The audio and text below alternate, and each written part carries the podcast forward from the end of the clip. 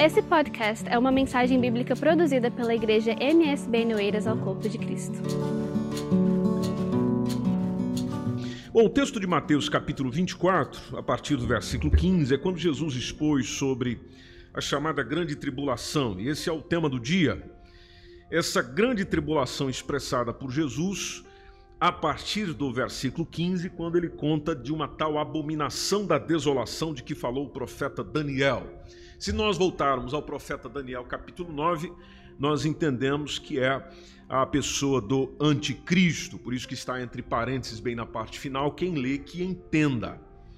Aí o versículo 16, Jesus fala de uma, de uma característica natural do ser humano, que é fugir quando as coisas complicam. Então o versículo 16 diz: Aqueles que estiverem na Judéia, fujam para os montes. Quem estiver sobre o telhado, não desça tirar alguma coisa da sua casa. Quem estiver no campo, não volte atrás para buscar suas vestes. Ai das grávidas, ai das que amamentam naqueles dias. Ou seja, já mostra que tanto a grávida quanto a mamãe do recém-nascido terá tempo de sofrimento. Jesus, como conversa nesse contexto também com judeus, fala do sábado. Orai para que a vossa fuga não aconteça no inverno, nem no sábado. Porque haverá então grande aflição, tomamos aqui o versículo 21, grande aflição, como nunca houve desde o princípio do mundo até agora, nem tampouco haverá jamais. Essa última frase diz muita coisa para nós. Nem tampouco haverá jamais, ou seja, é evento único é evento inigualável. Não aconteceu até o presente momento, também não haverá outro igual, será apenas uma vez. Versículo 22: E se aqueles dias não fossem abreviados, então nenhuma carne se salvaria, ninguém ficaria vivo. Mas por causa dos escolhidos, mas por causa dos escolhidos, então, disse o nosso Senhor, aqueles dias serão abreviados. Se alguém disser para vocês, a gente tomando o versículo 23, apesar que nós não vamos comentar todos esses aqui. Se alguém vos disser, Cristo está aqui ou ali, não dê crédito a isso. Surgirão falsos cristos, falsos profetas, farão tão grandes sinais e prodígios, que se possível fora, se possível fora, enganariam até os escolhidos. Observe na palavrinha tão grandes sinais e prodígios tão grandes sinais e prodígios. Eis que eu vos tenho predito, portanto, se vos disserem, eis que ele está no deserto, não saiais, eis que ele está no interior da casa, não acrediteis, porque assim como o relâmpago sai do oriente, se mostra até o ocidente, assim também será a vinda do filho do homem, onde estiver, onde estiver o cadáver, aí se ajuntarão as águas. Parte desses textos já foram pensados aqui nas reflexões anteriores, mas eu olho para a Bíblia, assim como você, e fico a pensar: Bom, Jesus fala disso. Jesus falou, vai acontecer. Amém? Estamos de acordo ou não? Ou alguém tem dúvida disso aí? Bom, se Jesus falou, vai acontecer. E vai acontecer como ele falou, porque Jesus nunca enganou ninguém, nunca passou a conversa em ninguém. O que ele trouxe nos detalhes vai acontecer nos seus devidos detalhes. Aí a gente olha para a Bíblia e tenta encontrar onde é que estão outros detalhes desse momento. E dentro da palavra do Senhor, nós percebemos o próprio Senhor Jesus mostrando alguma coisa para João. Aonde? No livro de Apocalipse. Se você for comigo lá, isso vai ficando mais interessante. Treze capítulos de Apocalipse é dedicado a esse período da grande tribulação. Mas a gente pode olhar a partir do capítulo 6, por exemplo. Bom, se a gente pegar desde o 5, o 5 fala de livro selado com sete selos. E aí, nesse capítulo 5, o João vai explicar que foi achado um livro que estava escrito por dentro e por fora, observe comigo no versículo 1, e, e ele estava selado com sete selos. Aí tem um anjo forte, versículo 2, gritando nesse contexto, dizendo: Quem é digno de abrir esse livro? Quem é digno de desatar os seus selos?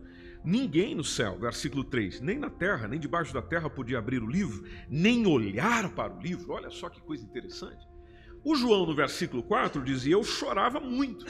Por que, João? Porque ninguém foi achado digno de abrir o livro, nem de o ler, nem de olhar para ele. Aí um dos anciãos que está participando da visão diz para João: Você não precisa chorar. Está aqui quem? O leão da tribo de Judá que mais?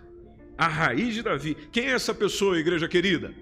Jesus Cristo. Nosso Senhor, nosso Salvador. Não chora não, João. Aqui está o leão da tribo de Judá, a raiz de Davi, que, claro, para explicar sobre esses contextos exige alguns minutos mais, não vou entrar por aqui. Ele venceu e venceu para abrir o quê? O livro e desatar o seu sete, os seus sete selos. Bom, assim como você, se eu lá estivesse, eu também gostaria de entender o que, que tem nesse livro. Versículo 6. Eu olhei Estava no meio do trono dos quatro animais viventes, e entre os anciãos um cordeiro, como havendo sido morto, tinha sete pontas, sete olhos, que são sete espíritos de Deus enviados a toda a terra. Ele veio e tomou o livro da destra do que estava sentado no trono. E havendo tomado o livro, os quatro animais, os vinte e quatro anciãos, prostraram-se diante desse cordeiro, tendo todos eles harpas e salvas de ouro cheias de incenso, que são o quê? Olha que coisa maravilhosa.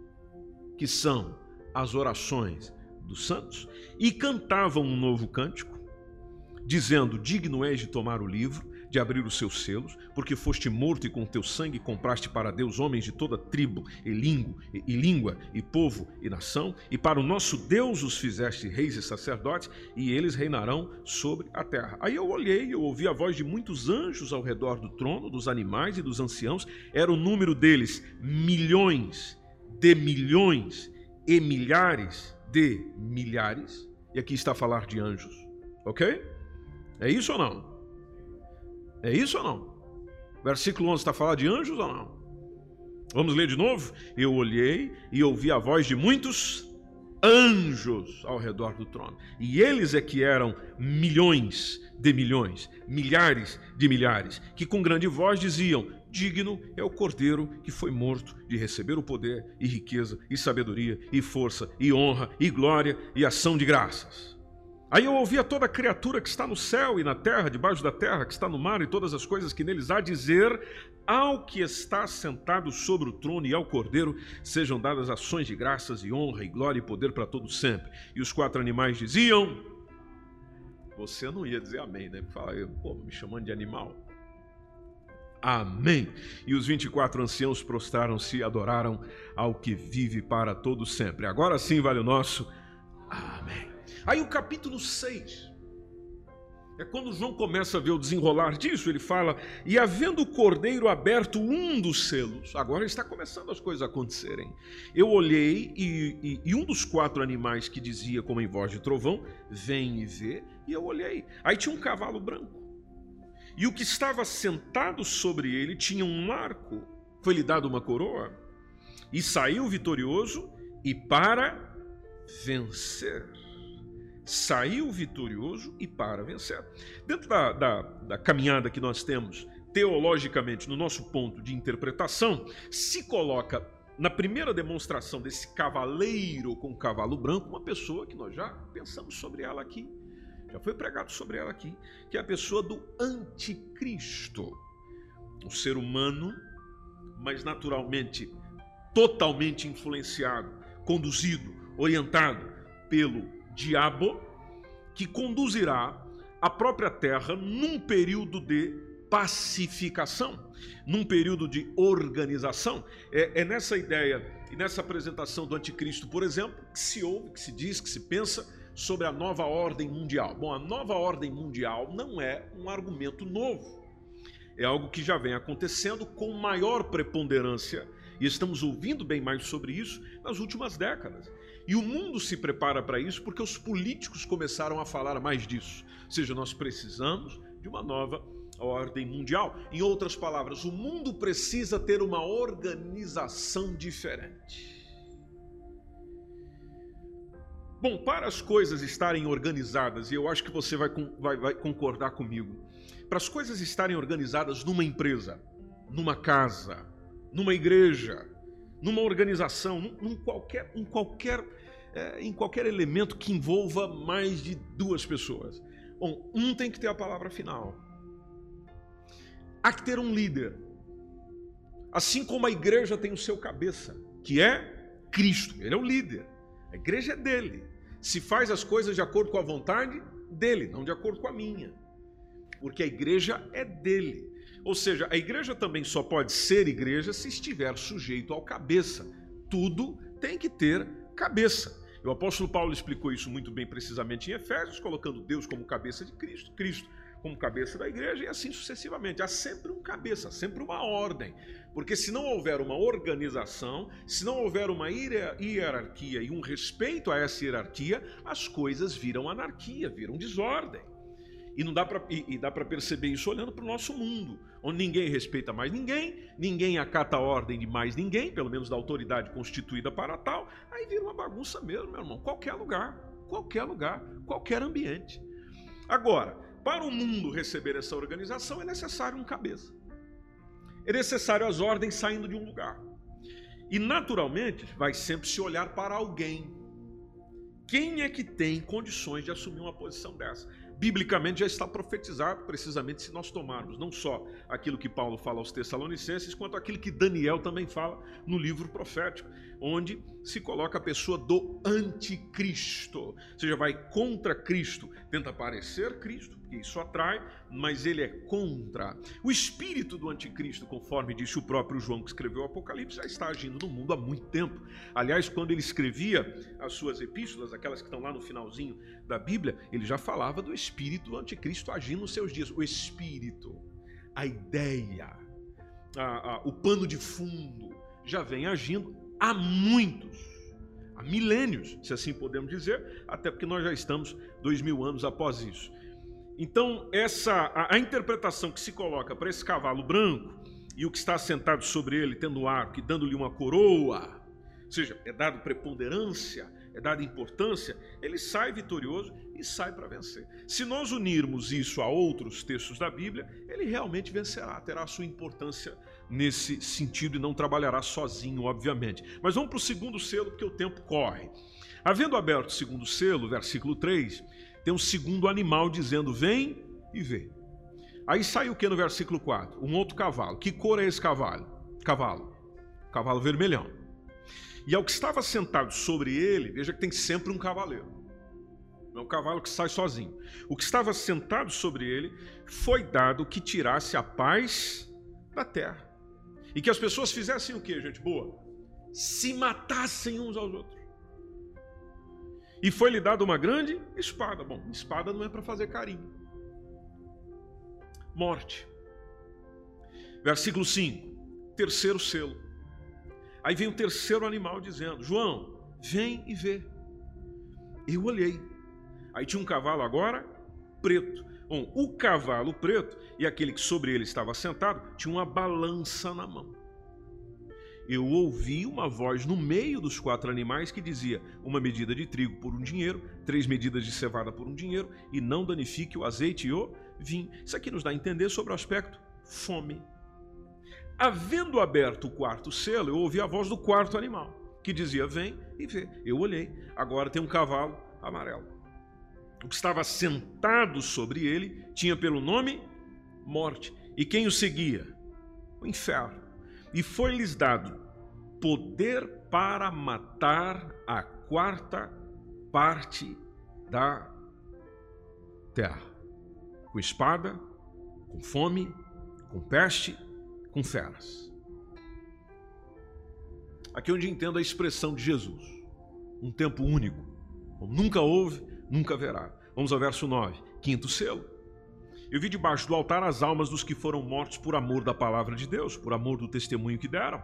E esses clamavam com grande voz, dizendo: Até quando, ó verdadeiro e santo dominador, o Senhor não julga e vinga o nosso sangue dos que habitam sobre a terra? Até quando? E a cada uma dessas pessoas, segundo João, foi dada uma comprida veste branca. Foi-lhes dito que repousassem ainda mais um pouco de tempo, até que também se completasse o número de seus conservos e seus irmãos que haviam de ser mortos como eles foram. Sexto selo, versículo 12: Eu olhei, eis que houve um grande tremor de terra, o sol tornou-se negro como saco de silício, a lua tornou-se como sangue. Versículo 13: As estrelas do céu caíram sobre aonde? A terra. Como quando a figueira lança de si os seus cigos verdes abaladas por um vento forte, o céu se retira. Olha que coisa doida, minha gente. O céu se retira como um livro que se enrola, e todos os montes e ilhas foram removidos do seu lugar. Os reis da terra, os grandes, os ricos, os tribunos, os poderosos, todo servo, todo livre, se esconderam nas cavernas, nas rochas das montanhas, e eles diziam aos montes e aos rochedos, ou seja, se referiam à natureza, dizendo: cai sobre nós. Escondei-nos do rosto daquele que está assentado sobre o trono. E veja o que diz logo após: e da ira do cordeiro. Bom, quem é o cordeiro? Jesus. Veja que mostra aqui dentro da visão de João um cordeiro, ou Jesus Cristo, aplicando ira. Versículo 12: Porque é vindo o grande dia da sua ira. E aí, até o próprio João, na sua visão, ah, e quem poderá subsistir? Quem poderá subsistir? Interessante que quem está dizendo isso é justamente os reis da terra, enfim, aquele pessoal que está no versículo 15. Eles reconhecem essa ira do cordeiro. Nós lemos Jesus falando, por exemplo, por causa dos escolhidos. Por causa dos escolhidos. Escolhidos é que os dias serão abreviados. Bom, a gente consegue perceber isso no capítulo 7 de Apocalipse. Depois dessas coisas, eu vi quatro anjos que estavam sobre os quatro cantos da terra, retendo os quatro ventos da terra, para que nenhum vento soprasse sobre a terra, nem sobre o mar, nem contra árvore alguma. Aí eu vi outro anjo subir da banda do sol nascente, que tinha um selo do Deus vivo. Aí esse anjo clama com grande voz aos quatro anjos, a quem fora dado o poder de danificar a terra, de danificar o mar. E ele diz: Não danifiqueis a terra, nem o mar, nem as árvores, até que hajamos assinalado na testa os servos do nosso Deus. Aí o João diz: e Eu ouvi o número dos assinalados, e eram 144 mil assinalados, de todas as tribos dos filhos de Israel. Repito essa parte: de todas as tribos dos filhos de Israel. Isso aqui é importante. Inclusive a numeração vem logo após. Versículo 5: tribo de Judá, 12 mil. Tribo de Ruben, 12 mil. Tribo de Gade, 12 mil. Azer, 12 mil. Naftali, 12 mil. Manassés, 12 mil. Simeão, 12 mil. Tribo de Levi, 12 mil também. Issacar, 12 mil. Zebulon, 12 mil. José, 12 mil. Benjamim, 12 mil. Bom, fechou a conta. 144. Depois ele tem uma visão dos mártires na glória que no versículo 9, depois dessas coisas eu olhei, eis aqui uma multidão da qual ninguém podia contar, ninguém podia contar. E essa multidão vinha de todas as nações, de todas as tribos, de todos os povos, de todas as línguas. E aqui a gente percebe essa ideia de igreja, que estavam diante do trono, perante o cordeiro, trajando vestes brancas e com palmas nas suas mãos, e eles clamavam com grande voz, dizendo: Salvação ao nosso Deus que está sentado no trono e ao Cordeiro. Aí tinha anjos ao redor do trono, dos anciãos, dos quatro animais, e eles se prostraram diante do trono sobre seu rosto e adoraram a Deus, dizendo: Amém. Louvor e glória e sabedoria e ações de graças e honra e poder e força ao nosso Deus para todos sempre. Amém. Aí o João diz: Um dos anciãos me falou, dizendo: Esses que estão vestidos de vestes brancas, quem são? E de onde vieram. Aí ele mesmo diz: Senhor, tu sabes. Aí o ancião responde para ele: Estes são os que vieram de onde? De grande tribulação. Eles lavaram as suas vestes e as branquearam no sangue do Cordeiro. É por isso que estão diante do trono de Deus e o servem de dia e de noite, aonde? No seu templo. E aquele que está sentado sobre o trono os cobrirá com a sua sombra eles nunca mais terão fome, nunca mais terão sede, nem sol, nem calma alguma cairá sobre eles. Por quê? Porque o cordeiro que está no meio do trono os apacentará. Ah, que coisa maravilhosa! E aquele que está sentado, esse cordeiro, lhe servirá de guia para as fontes das águas da vida, e Deus limpará de seus olhos toda lágrima. Aí vem o sétimo selo, capítulo 8. Abre-se o sétimo selo, só que agora parece que fez silêncio nos céus. Por quanto tempo? quase meia hora. Eu vi os sete anjos que estavam diante de Deus, foram-lhe dadas sete trombetas. E veio outro anjo, pôs-se junto ao altar. Tendo um incensário de ouro, foi-lhe dado muito incenso, para o pôr, preste atenção comigo do texto, para o pôr com as orações de todos os santos sobre o altar de ouro que está diante do trono. Nós já lemos dois versículos sobre isso. Nos dá a entender que a oração que nós fazemos, elas são depositadas no céu. Não sei se essa é a compreensão que você teve ou tem, mas nós já lemos dois versículos hoje sobre isso, dentro disso. Nos dá a entender que toda essa oração que nós fazemos, deixamos do Senhor, está todas elas depositadas no céu. E se pegarmos o contexto de Salmo, então, esse ensino fica mais profundo. Mas não é o assunto de hoje. Versículo 4: A fumaça do incenso subiu com as orações dos santos, desde a mão do anjo até diante de Deus. O anjo tomou o incensário, encheu do fogo do altar, lançou sobre a terra e depois teve vozes, trovões, relâmpagos, terremotos. Bom, só isso aqui acontecendo junto, eu e você já sairia correndo ou se esconderia. Dias atrás teve uns relâmpagos aí, não teve? E tinha gente. Era engraçado, porque eu estava dentro de casa, talvez você também, a gente ouvia os vizinhos fazendo. É aquele coisa surpreendente, relâmpagos e alguns trovões. Agora, você une vozes, trovões, relâmpago e terremoto, uh, aí sim, né? Aí sim, os sete anjos que tinham as sete trombetas, opa, agora surgiu trombeta. Nós estamos agora até os sete selos e agora tem trombetas. Tinham sete trombetas, preparam-se para tocá-las e o primeiro anjo tocou a trombeta. Bom, e o que, que veio depois desse primeiro anjo tocar a trombeta? Não veio coisa boa, não. Veio saraiva, fogo, misturado com sangue. Foram lançados na terra, que foi queimada o quê? Sua terça parte. Queimou-se a terça parte das árvores. Toda a erva verde foi queimada. Aí vem o segundo anjo e toca a trombeta também. Foi lançado no mar uma coisa, como um grande monte ardendo em fogo, e tornou-se em sangue a terça parte do mar. Morreu a terça parte das criaturas que tinham vida no mar, perdeu-se a parte das naus, dos navios. Diz o versículo 10: O terceiro anjo tocou a trombeta, caiu do céu uma grande estrela, ardendo como uma tocha, caiu sobre a terça parte dos rios agora, sobre as fontes das águas. Bom, o ser humano sem água Fica mais complicado. O nome da estrela era absinto, e a terça parte das águas tornou-se em absinto. Muitos homens morreram das águas porque elas se tornaram amargas. A gente já diria: para de tocar as trombetas, pelo amor de Deus. Mas não, ainda veio a quarta trombeta, versículo 12: foi ferida a terça parte do sol, a terça parte da lua, a terça parte das estrelas, para que a terça parte deles se escurecesse e a terça parte do dia não brilhasse e ficasse semelhante ao que? À noite. Aí eu olhei e vi um anjo voar pelo meio do céu, dizendo com grande voz: Ai! Três vezes. Ai de quem?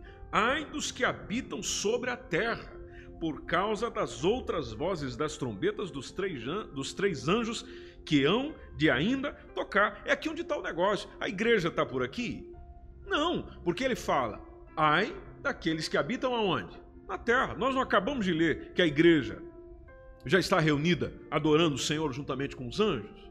Capítulo 9, vem a quinta trombeta, quinto anjo toca a trombeta, vê uma estrela que do céu caiu na terra, foi-lhe dada a chave do. Ah, meu irmão, esse capítulo 9. Foi-lhe dada a chave do poço do abismo, abriu o poço do abismo, subiu fumaça do poço como a fumaça de uma grande fornalha, e com a fumaça do poço escureceu-se o sol. Já estava tudo escuro.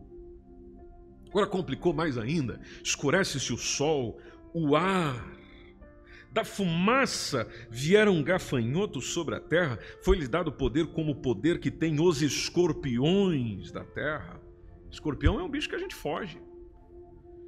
Da fumaça vieram gafanhotos, aí foi-lhe dito que não fizessem dano à erva da terra, nem a verdura alguma, nem a árvore alguma, mas somente aos homens.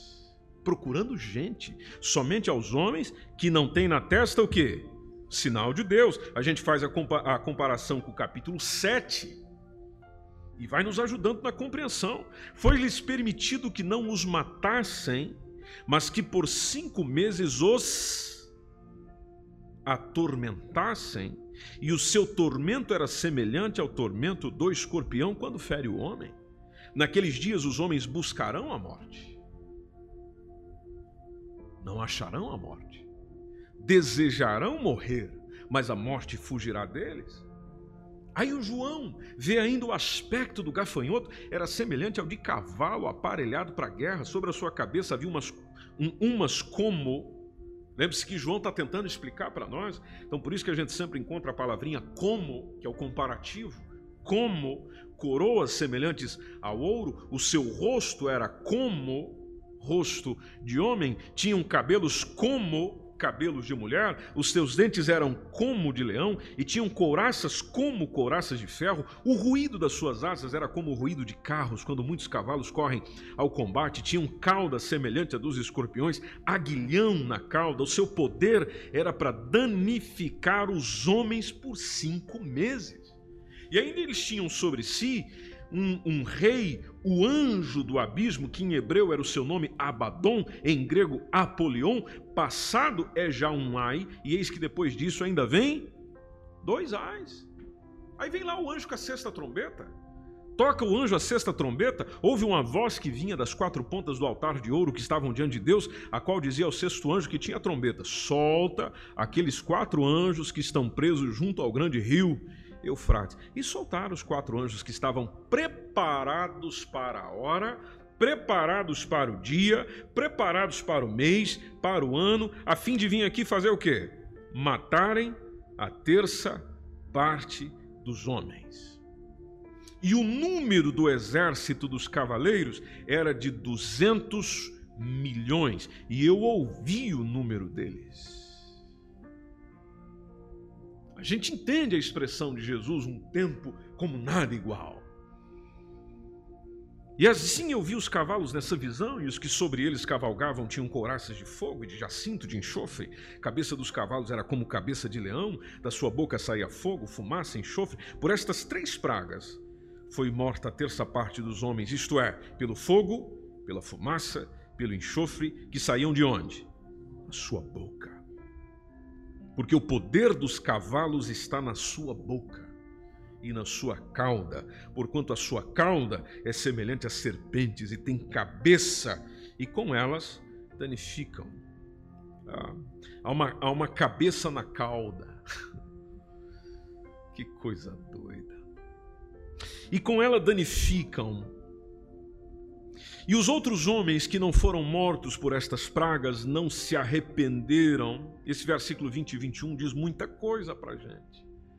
Os outros homens que não foram mortos por essas pragas não se arrependeram das obras de suas mãos, para não adorarem os demônios e os ídolos de ouro e de prata e de bronze e de pedra e de madeira que nem podem ver, nem ouvir, nem andar. Esses dois versículos nos mostram a maldade que existe no coração do homem que, quando não quer Deus, realmente não se envolve com Ele. Porque nós temos aquela concepção: se sofrer, corre para Deus, né? A gente aprende nesse texto que não.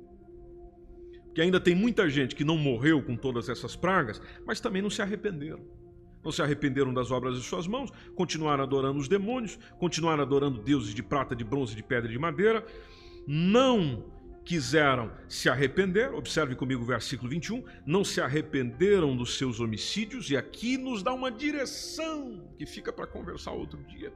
Se haverá salvação durante a grande tribulação, não se arrependeram dos seus homicídios, nem das suas feitiçarias, nem da sua prostituição e nem das suas ladroices. Então aqui eu percebo as palavras de Jesus que nós lemos, do versículo 21 do Mateus 24: grande aflição como nunca houve desde o princípio do mundo até agora, nem tampouco haverá jamais. Nem tampouco haverá jamais. A pergunta que sempre fica para nós é se A igreja está envolvida nesse momento, a igreja anda por aqui. Bom, existem é, é, dois versículos que nos fala de ira. E essa ira, associada àquilo que nós vimos da ira do cordeiro, nos dá a entender que não, ela não passa. Existe aquela citação de Jesus à própria igreja de Filadélfia, se você observar comigo aí dentro de Apocalipse, capítulo 3 e o versículo 10. Vocês sabem que a igreja de Filadélfia foi elogiada por aquilo que ela era. E dentro desse elogio, o Senhor faz uma promessa, dizendo: Com guardaste a palavra da minha paciência, também eu te guardarei da hora da tentação que há de vir sobre todo o mundo, para tentar os que habitam na terra. Expressão de Jesus, a igreja de Filadélfia registrada por João. Se nós formos a 1 Tessalonicenses, capítulo 3, caminha comigo lá, e eu já vou encerrar. Primeira epístola de Paulo aos Tessalonicenses, capítulo 3. Ou capítulo 1.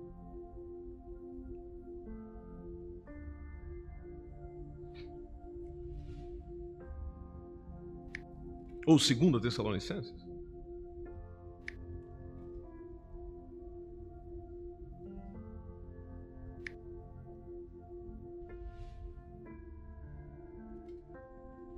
Ou eu perdi o texto?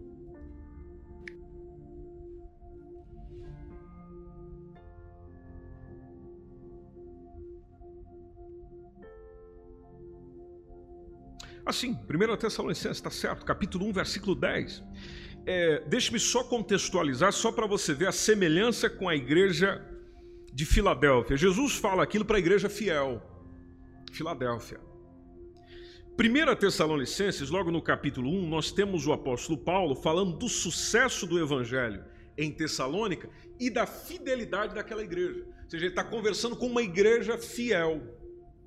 E nesse contexto da igreja fiel, que eu não vou ler todo o capítulo, mas depois você pode ler em casa, é que encerra o capítulo 1, logo no versículo 10: Esperar dos céus a seu filho, a quem ressuscitou dos mortos, a saber, Jesus, que faz o que com essa igreja fiel? Nos livra da ira futura.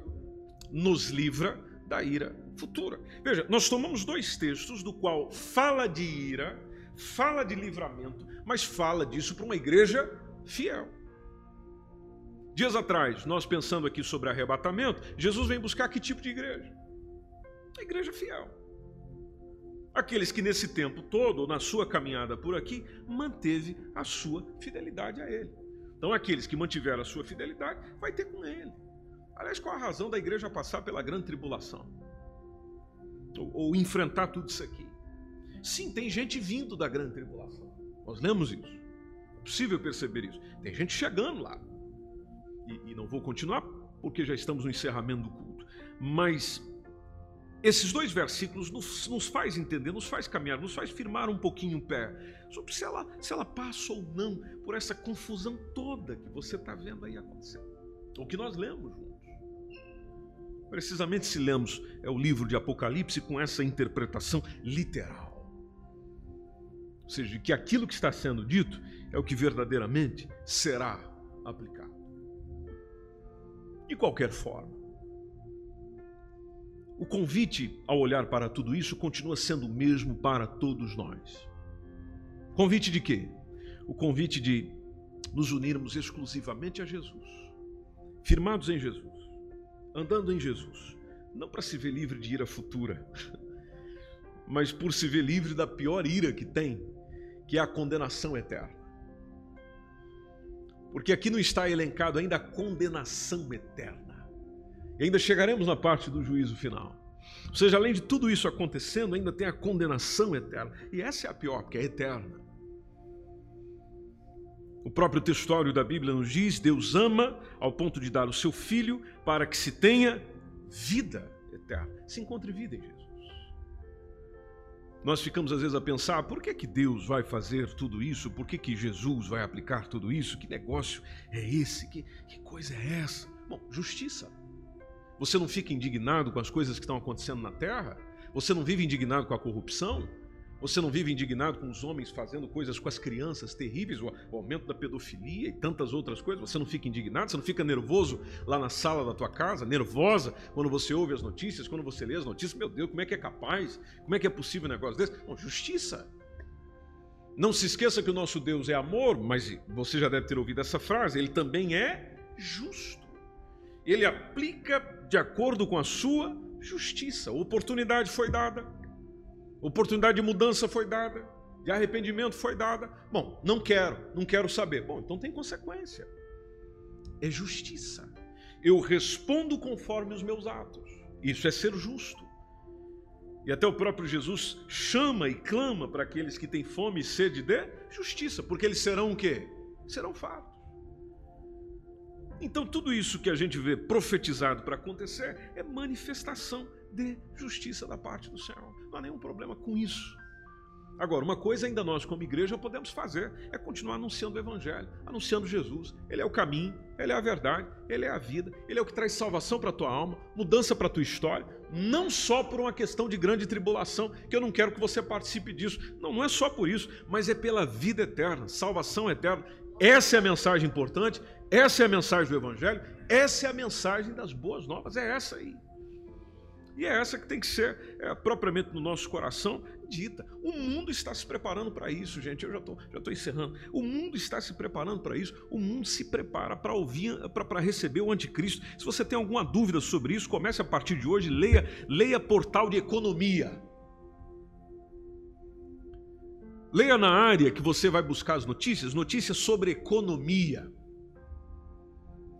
E você já percebe o sistema sendo preparado para aquilo que a, a palavra de Deus já nos diz, para um governo único, decisões únicas. E atenção, eu não quero que você veja isso só o mundo preparando para o anticristo. Não, o mundo vai sendo preparado para o próprio Cristo. Porque se nós continuarmos ali no estudo das trombetas, e continuaremos, essa, essa mensagem não é apenas hoje, nós ainda vamos falar sobre o milênio. E no milênio você acha que vai governar quem? No milênio você acha que as ordens vai sair de quem? Haverá um centro. Haverá o um governo único também. Então não é só uma questão de preparação para anticristo. Não, é a preparação para o governo do próprio Cristo que vem depois disso tudo.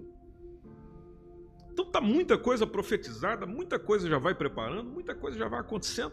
Agora, eu, eu maravilho-me e alegro meu coração porque Jesus nos avisou de tudo isso. E avisou para quê? Avisou para que a gente se prepare e viva tranquilo. Ele está no controle, ele está no domínio. O importante é no dia que se chama hoje, eu recebê-lo, eu cuidar da minha salvação, eu cuidar da minha caminhada com ele, para que participando dessa caminhada com ele, ele a qualquer momento soe a trombeta, mas não a trombeta lá de, de grande tribulação, não, a trombeta aquela que vai ser soada com a voz de arcanjo para buscar a sua igreja e nós encontrarmos com o Senhor e estarmos eternamente com Ele nos ares. Você acredita nessa palavra ou não?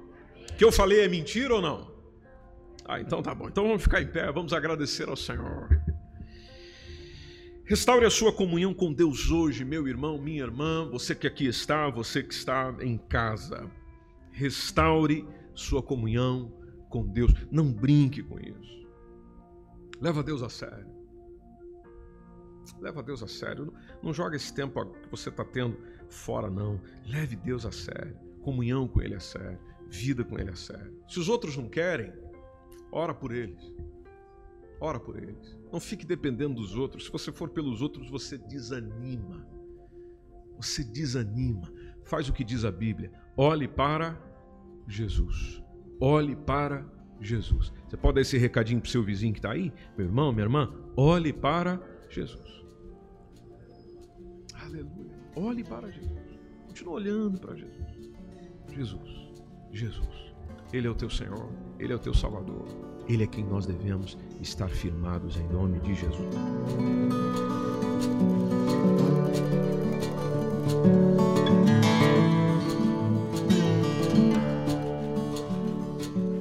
Esse foi mais um podcast, uma mensagem bíblica produzida pela igreja MSBN Oeiras. Siga-nos nas nossas redes sociais, Facebook Instagram.